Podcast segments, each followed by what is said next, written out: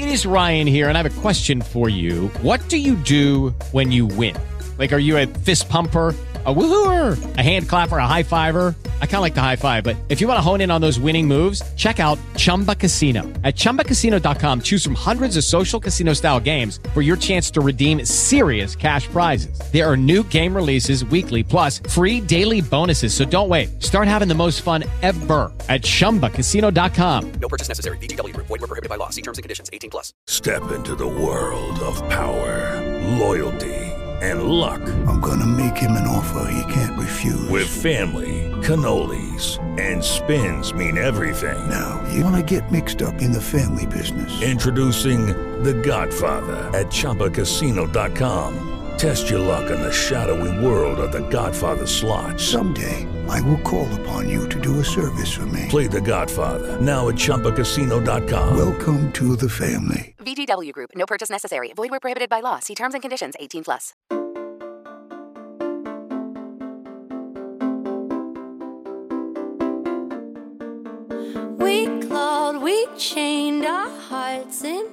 La semana pasada nos pusimos románticos y eso, y recordamos canciones de antaño que nos enamoraron.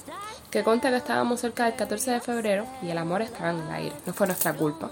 Pero queremos retomar un pedacito de ese podcast que nos da pie para el de esta semana. Si escucho música en inglés que no sé exactamente lo que significa. Sí, definitivamente muchas personas cantan a todo pulmón y no tienen ni la más mínima idea de lo que dice la letra.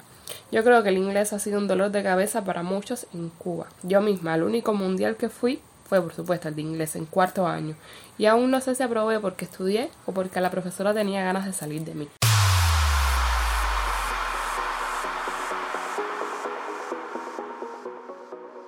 Vamos a oír ahora algunas anécdotas y avatares de nuestros fieles seguidores. A ver, al inglés yo le fui cogiendo cariño a medida que iba creciendo, porque cuando lo empecé a dar en la primaria en la secundaria lo detestaba. Pero quizás cuando entré en el pre con un poco más de conciencia, viendo series, oyendo canciones, ahí le fui cogiendo un poquito más la vuelta.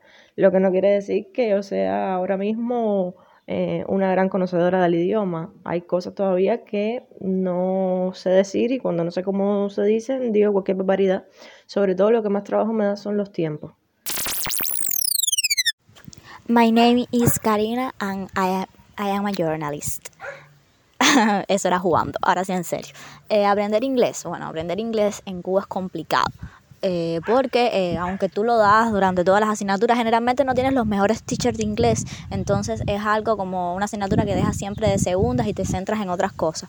del inglés, bueno, lo hablo bastante mal, no lo hablo muy bien. lo, lo escribo eh, regular y lo entiendo bastante, bastante bien. Es lo que mejor hago con este idioma. Eh, veo, será porque veo muchas series y muchas películas en inglés y es ahí donde más o menos tengo vocabulario y, tengo, y he desarrollado el oído. A veces hasta me aventuro y veo las cosas sin subtítulos, un poco por desesperada y también porque como las logro entender, eh, me resulta mejor verlas así en inglés.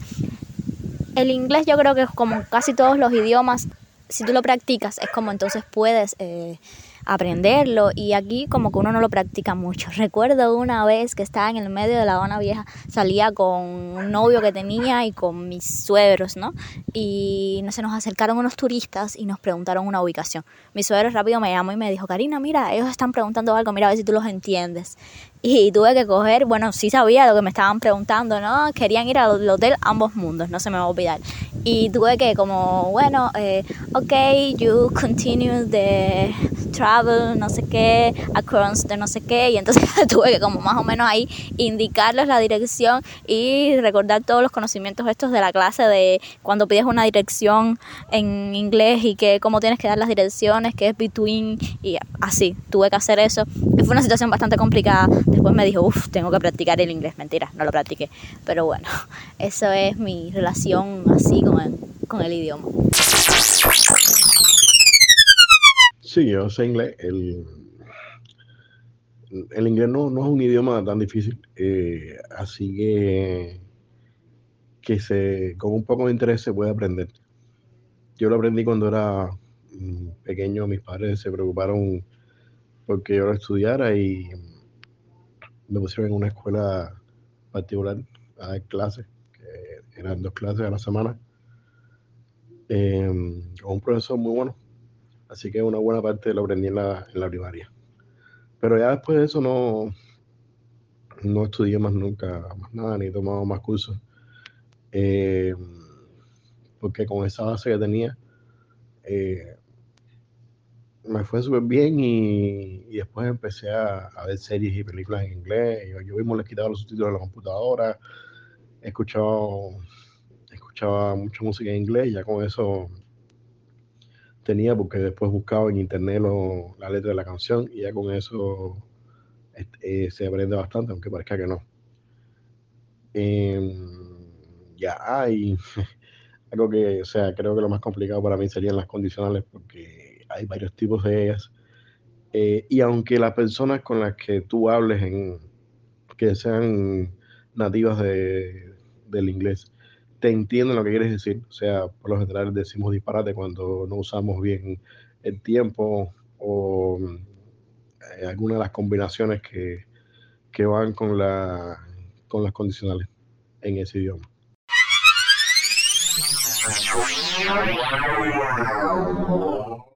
Bueno, lo poquito que yo sé de inglés eh, lo aprendí en, la universidad.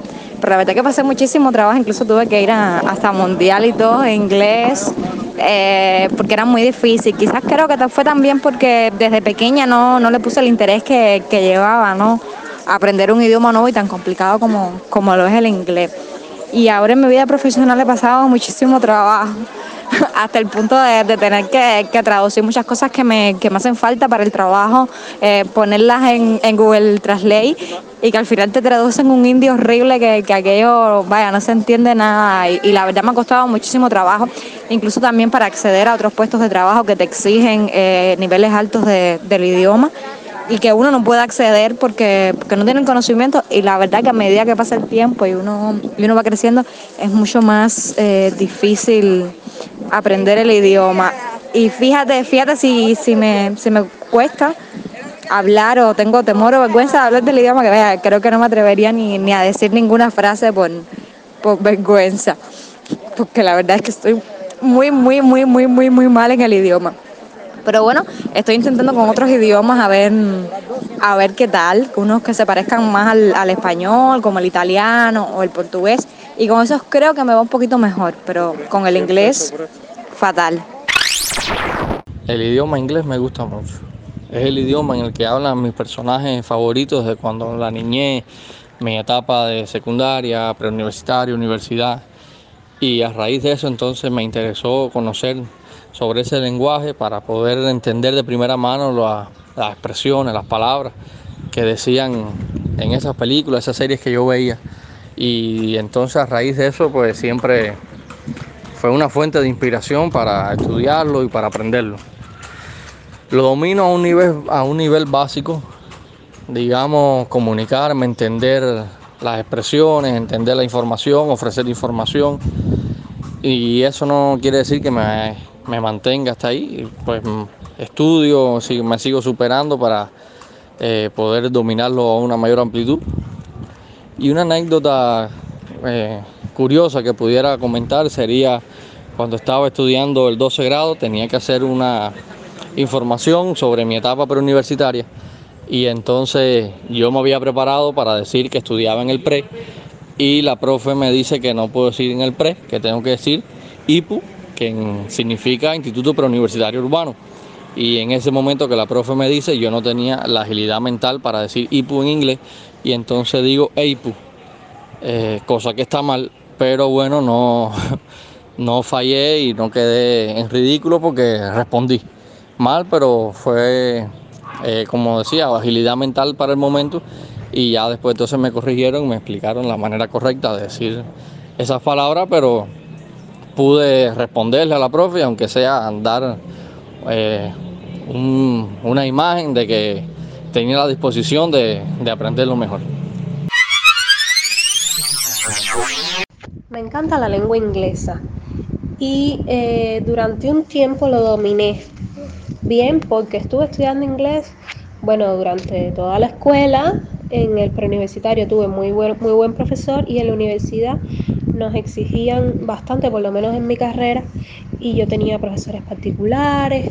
Y cuando ya me gradué de la universidad, eh, pasé la escuela de idiomas Abraham Lincoln, la de Pedado. Así que he estado muchísimos años estudiando inglés, casi que a la par de las materias de, de, la, de la escuela, ¿no? del sistema de la enseñanza. Lo domino, no podría decir que lo domino a la perfección. Eh, cuando estuve en un país de habla inglesa, eh, me pude defender, pero bueno, descubrí también que no es lo mismo estudiar otro idioma, o sea, el idioma inglés, la lengua anglosajona en un país de, habla hispana, porque es que los nativos hablan tan rápido que a no ser que, vivas en el lugar, pues te da así como una especie de, temor.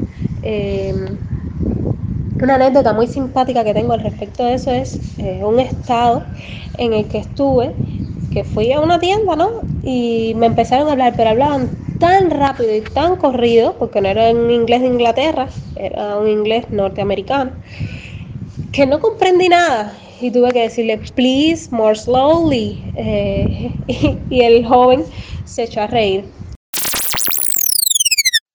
Bueno, yo aprendí a hablar inglés, o sea, el que sea ahora mismo, eh, en las enseñanzas en las que cursé, en la primaria, en la secundaria, en el pre y luego en la universidad, aprendí el inglés básico y incorporé entonces el inglés médico. Eh, lo más difícil que se me hizo fue el inglés médico, así que eh, era difícil hacer un reporte de caso en inglés y el nivel al que se da inglés en la universidad Después, si te hace falta para otra cosa, sabes que estás por debajo, o sea que tienes que esforzarte más.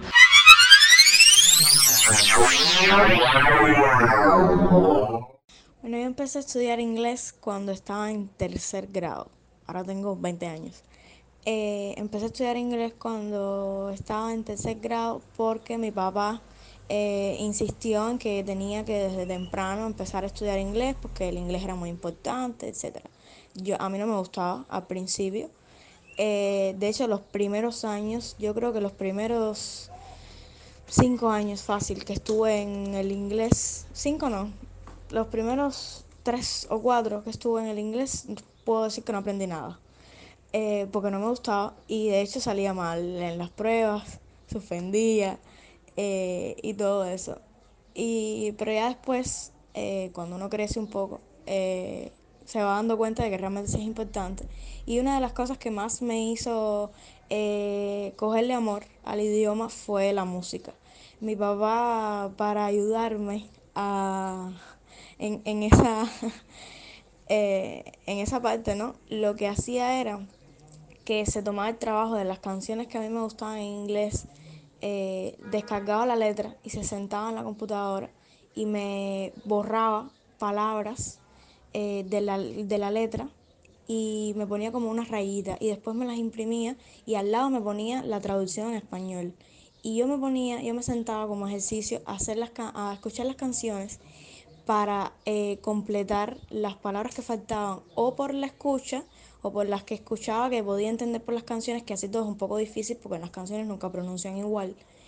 Y o si no, eh, utilizando la, la traducción que tenía al lado en español, eh, lo buscaba, o sea, lo, trataba de traducir si no lo, lo entendía por, por el audio. Y ese fue uno de los métodos que más me ayudó a eso. Y no fue ni siquiera del lugar donde estaba estudiando inglés. Fue una cosa eh, que salió de la casa. Pero bueno, eh, más o menos por ahí va la cosa.